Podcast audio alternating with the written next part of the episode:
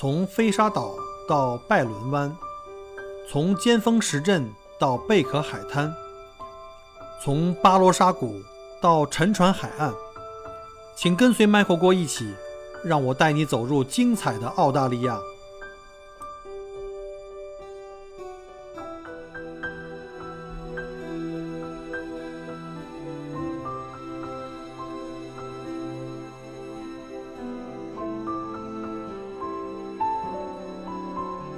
您提过，就是您之前在那个国内的时候，还在那个新东方当过这个英语老师。那你现在从事的这个职业又是就是纯教育方面的，就是在上上学，在当老师，对吗？啊，对，我现在其实是自由职业，就是我现在其实是自在线给同学上一对一，因为我觉得就是如果做大规模的在线课，这种感觉就是嗯，很很不够。个性化，它没有一种人的全面的发展的体现，就是离教育的初衷它其实是不一样的。因为大规模的统一的课程其实还是呃就是那种标准化的，嗯，就像有点像木匠的那种感觉，大家都朝一个方向努力。然后因为我选择的是这种园丁或者说花园式的这样一种理念。这是不同，其实各有千秋吧。但是我选择的是这种花园式的，我就希望能够给孩子就是这种更加个性化的一些培养，因为就是我认为哈，最优秀的教育其实就是孔子那样的，就是因材施教，因材施教的模式，就是孔子因材施教还是挺明显的，他那个《论语》里面有很多的例子。对吧？就是像冉有啊、公西华呀，还有什么，就是大家都不同，子路啊这些人性格不一样。但是性格不一样的时候呢，子路跟呃，sorry，就孔子跟子路跟冉有跟公西华他们说的话都是不一样的，对吧？像子路性子比较莽撞，孔子就让他呃听见了事情，听见了一个什么事情之后三思而后行。然后冉有之后他就有点。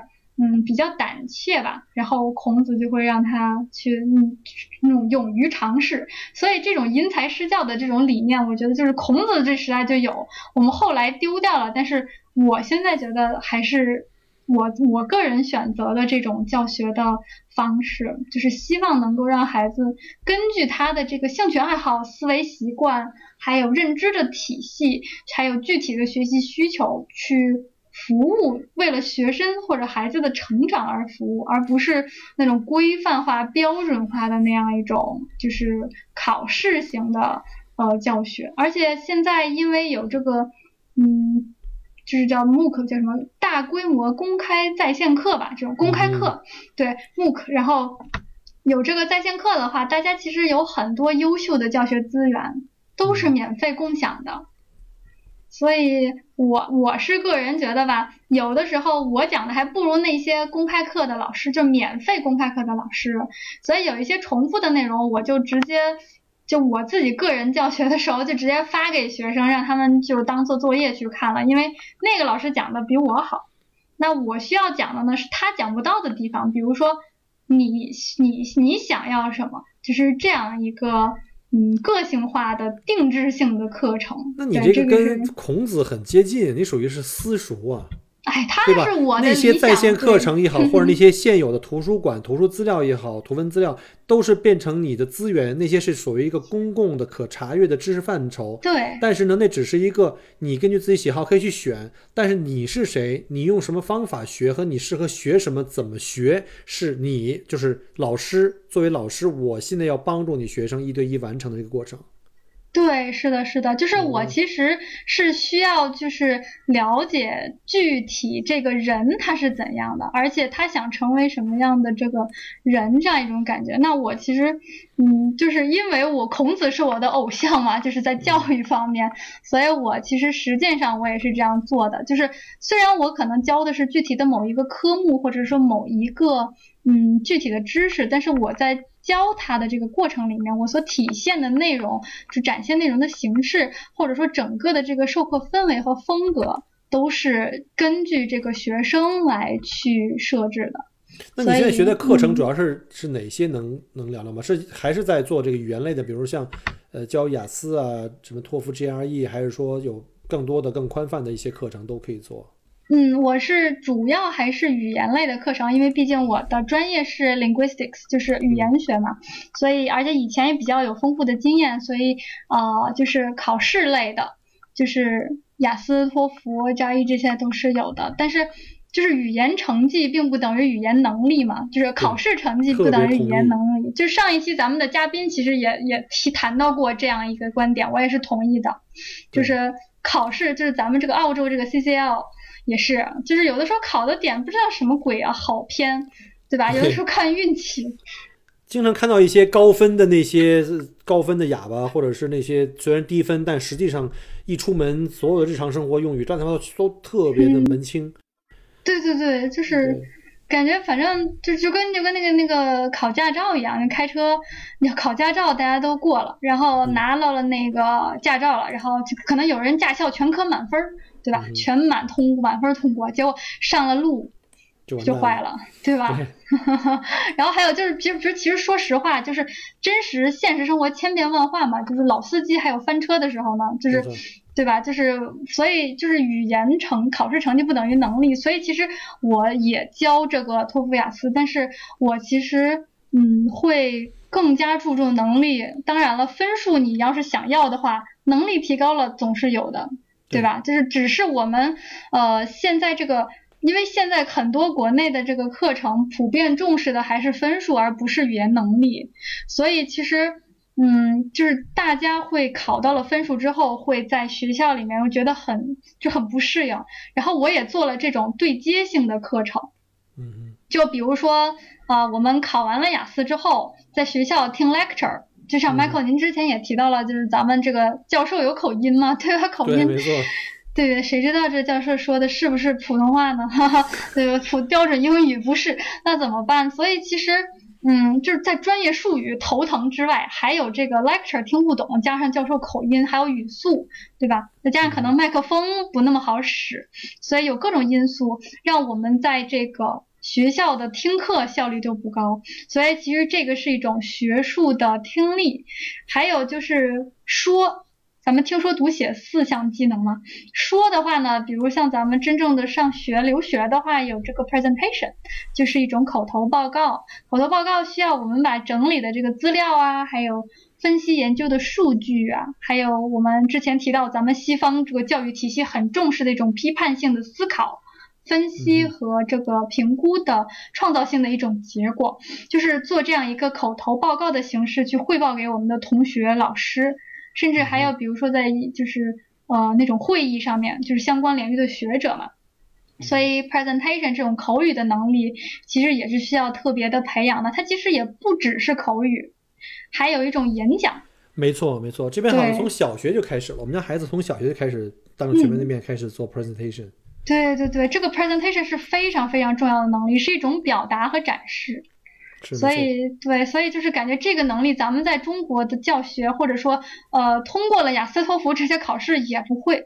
说白了，所以这个很很需要，但是又没有人教的这个东西，我觉得我可以做这方面的培训。所以这个是说的方面，然后还有比如说这个呃阅读。阅读我不知道，就是理工科那边的呃阅读量是怎么样的，但是我是亲身经历文科的或者人文社科的，在国外的高校真的阅读的东西太多了，对，就是 reading list 长到不想不不敢想象，真的，对，就是读不完，就是这辈子都读不完感觉。然后我就要去写论文，天呐，就是我在论文开开始动笔之前，能这个 reading list 就是把所有的东西看的看的。大概有知道他在说什么就不错了，就是看他的目录就就就已经很难了。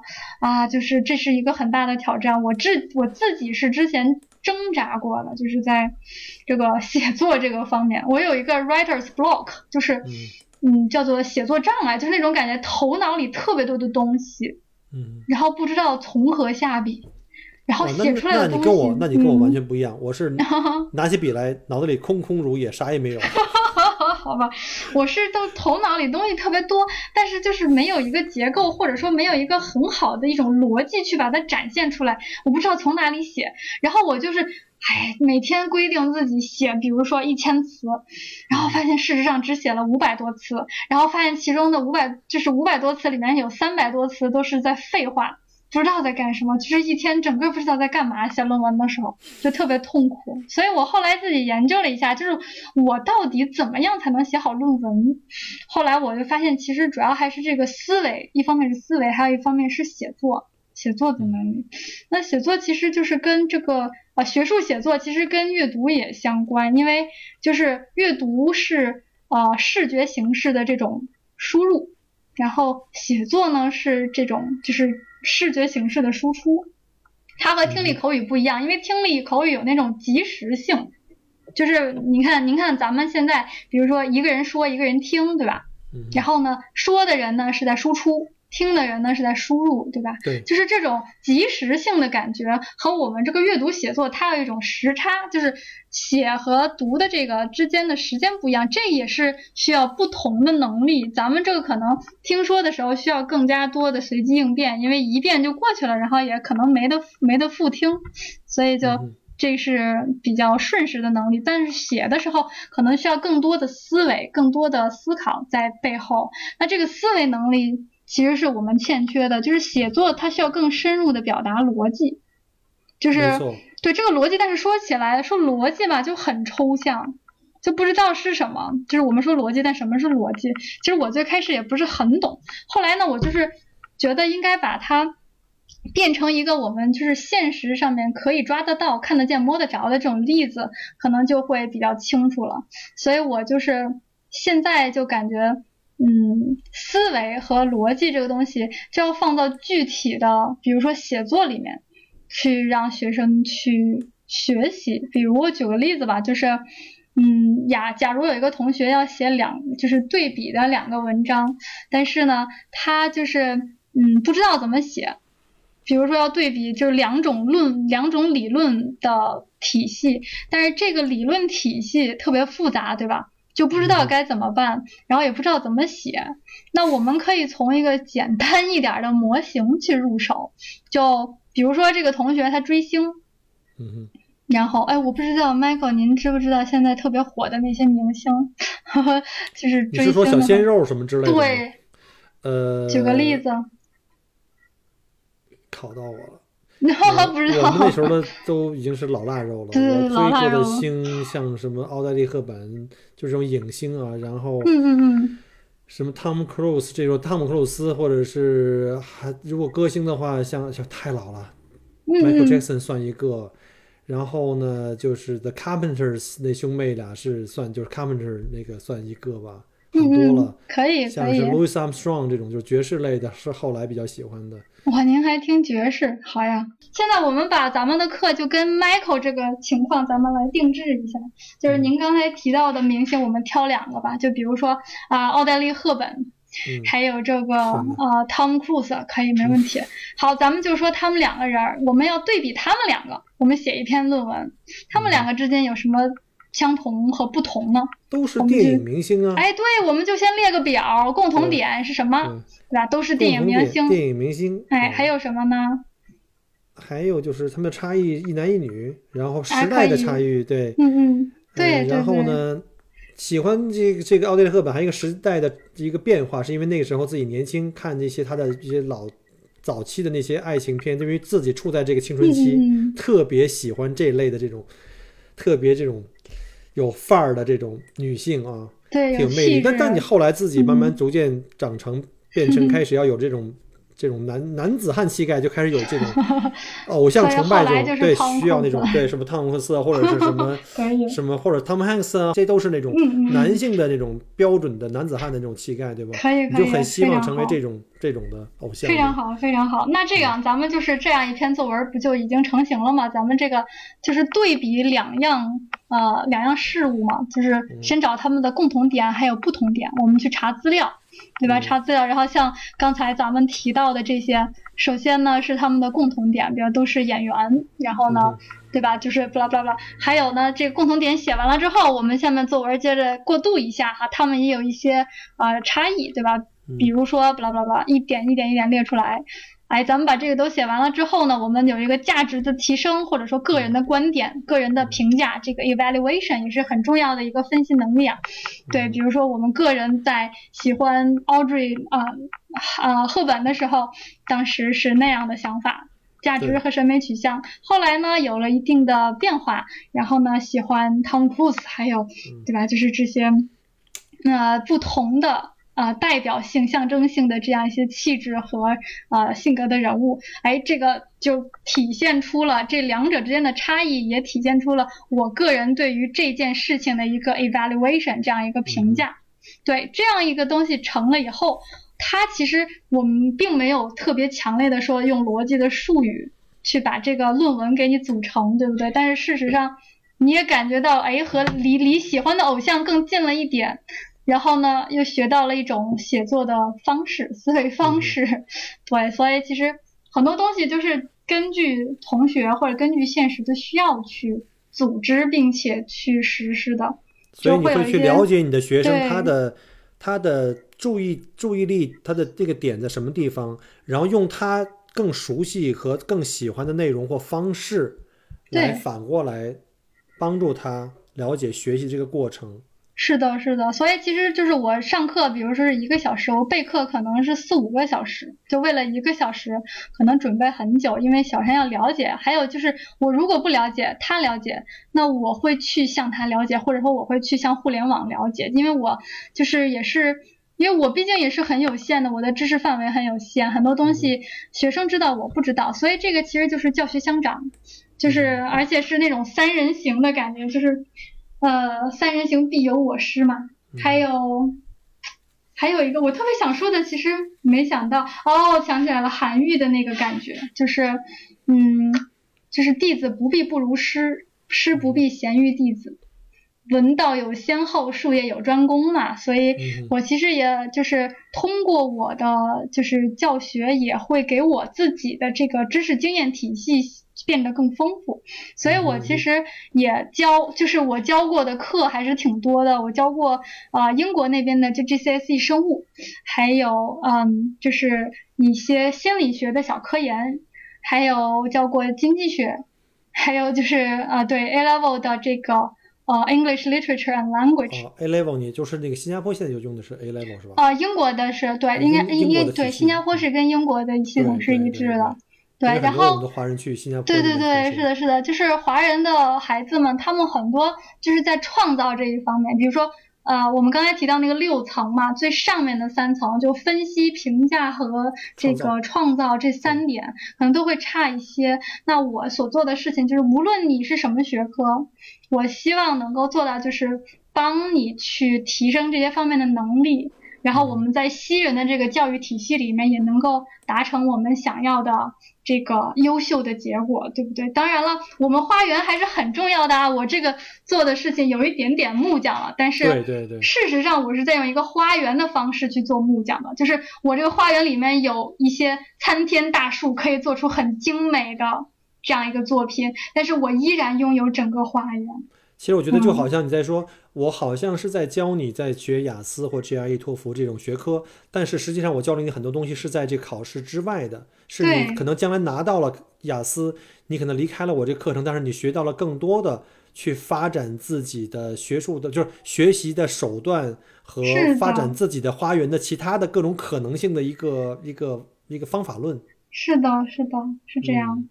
对，所以我其实就是就是就有的时候就会有这种感觉，就是做老师其实学的东西比做学生的时候还要学得多，所以就是这种终身学习的感觉嘛，lifelong learning，就是这是我想要接下来做的，就是无生也有涯而知也无涯嘛，就是就是无限的对，就不停的学习，不停的不断的进步，不停的学习，这个是很重要的。尤其在我我感触特别深，就是作为啊。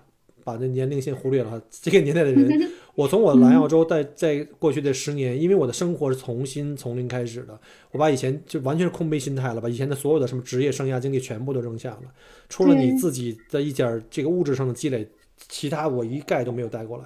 所以我就给自己逼自己，就是我要真正做到从零开始学，我从一个什么都不知道的一个一个投资人吧，然后开始做自己的第一个 Subway 小店，一直到我后来自己开始做这个旅游行业，包括我自己做自媒体，其实都是跟我原来一点关系也没有，也没有学过。嗯，我从零开始，尤其是做我开始自己做这个知识型的这种啊博主啊，喜马拉雅的语音节目啊，包括最近在学习视频的这个编辑和输出，我每天都觉得这个知识特别的多，每天都要不停的在那儿去学习别人的一些作品或学习别人的一些镜头语言这些东西，我觉得。其实，在这过程中，你不光是学习的知识跟技能，你还突然间觉得自己又变成年轻了，因为你就在知识海洋里特别如饥似渴的在攫取的时候，你突然觉得自己特别有激情和特别有那种，就是你不认我说这这样说吧，我再回头看看，跟我原来很多我同龄人他们的状态完全不一样。嗯，是的，是的，拿着一杯枸泡着枸杞杯，然后喝着茶，天天 拿着一个什么什么珠子串那儿，我觉得我不是那样的，我过不了那样的日子。我每天都要在网上花大量的时间去学习各方面的什么什么手枪射击啊、潜水啊、摄影啊、什么旅行啊各种方面东西。我觉得学习它不仅仅是你将来可以提高自己。这个知识水平和能力的一个经对，是让你看到更多不同的世界，让你觉得越来就好像我们知识就是在画圈嘛。当你知道的越多的时候，你会发现自己越无知。是的，是的。那时候你会更加的 humble，就是你更加的谦虚和更加的内敛。嗯，您这个点，这个点是跟苏格拉底是完全一致的。对，就是我所知道的 太棒了。对，就是知识这个，我所知道的是一无所知嘛。这个是苏格拉底的名言了。就是这个真的是，确实学的越多，会发现，哎，不知道的东西越多。所以这种学习其实就是，首先是要有兴趣，我们就有这种充足的动力。然后就是，就是很多时候是在莫名其妙的情况下就必须得干这个了。就是我之前也是，就是尝试过创业的时候就。读到这样一个比喻，叫做跳悬崖造飞机，就是创业就是这种感觉，就是您刚才说的，就是我必须得在掉悬崖的这个过程中把这个飞机造好，嗯哼，就是快速的学习各种不同的新的领域，这种感觉非常的有挑战性，但是就是做好了以后也会感觉非常的棒，这种体验，对对对，所以我就特别特别认同，特别认同这个感觉。OK。我觉得今天我收获特别大。我觉得采访了这么多嘉宾，我觉得今天我是真的是特别认真、小心翼翼，拿着笔还一边在记笔记。哎呦，不用，别别别！不是因为我其他的呃，这跟嘉宾都多一半是聊天，但今天我觉得就有点不能说醍醐灌顶，我也是要特别的小心翼翼的，我生怕我跟不上你的这个节奏，你知道吗？但是是 我真的是最认真的一次，我已经做了一篇的笔记了。哇，真的吗？那您太认真了，这个要不发给我批改一下？好吧，好吧，没有没有，谢谢老师。哎，我刚才想插一句哈，就是刚才你在问我这个什么的其实我我脑子一片空白，就是问我这追星，我特想知道，作为一个九零后，你现在你追星的都是什么人啊？我想知道我到底这代沟有多宽啊？啊，也不算代沟吧。我觉得其实还是兴趣看兴趣点在哪里。因为我对影视作品没有看那么多，我喜欢看脱口秀。然后我喜欢的一个演员是一个美国华裔演员，叫阿利翁。然后呃，就是他，但他是英英语的嘛，所以就是呃，如果大陆的话，我就是很我还就是很喜欢看脱口秀，因为他很有观点，就是属于那种在呃解构了悲剧的之后。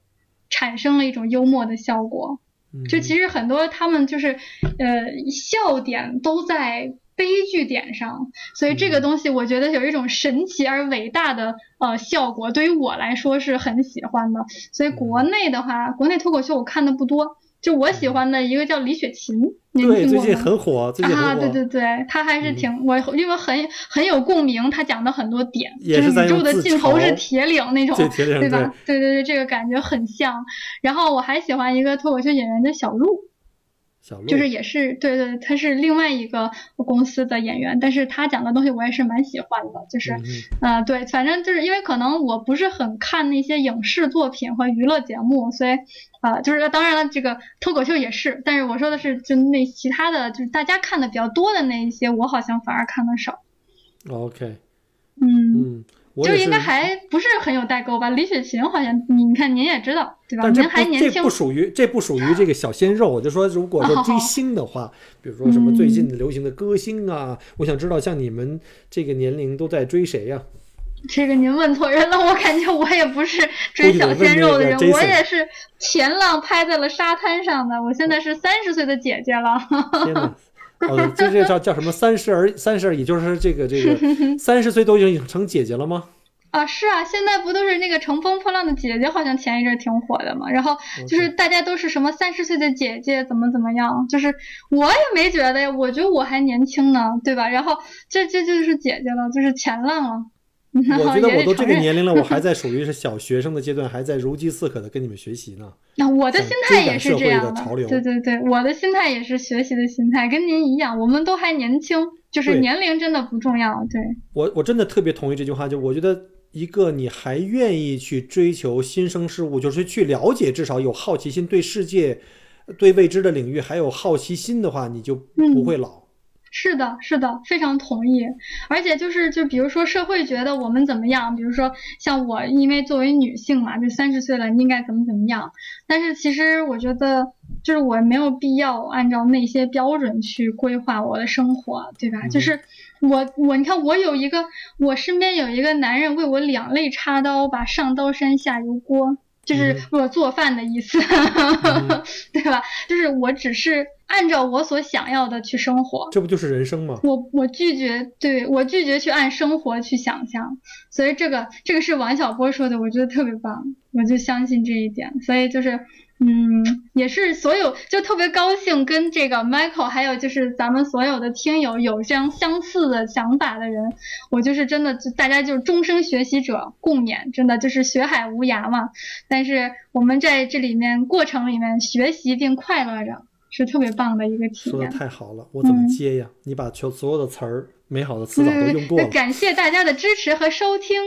然后请关注喜马拉雅频道，还有同名微信公众号。哎呀，这个 这个广告插的非常及时，真的。其实我觉得说白了呢，其实我最开始，当然了，我做公众号的时候也是有一些商业目的，就为了给自己的旅游做一些拉生意嘛。但是后来发现这东西已经远远超过了它该有的这个这个功能了，而且在尤其在我做了喜马拉雅以后，我觉得。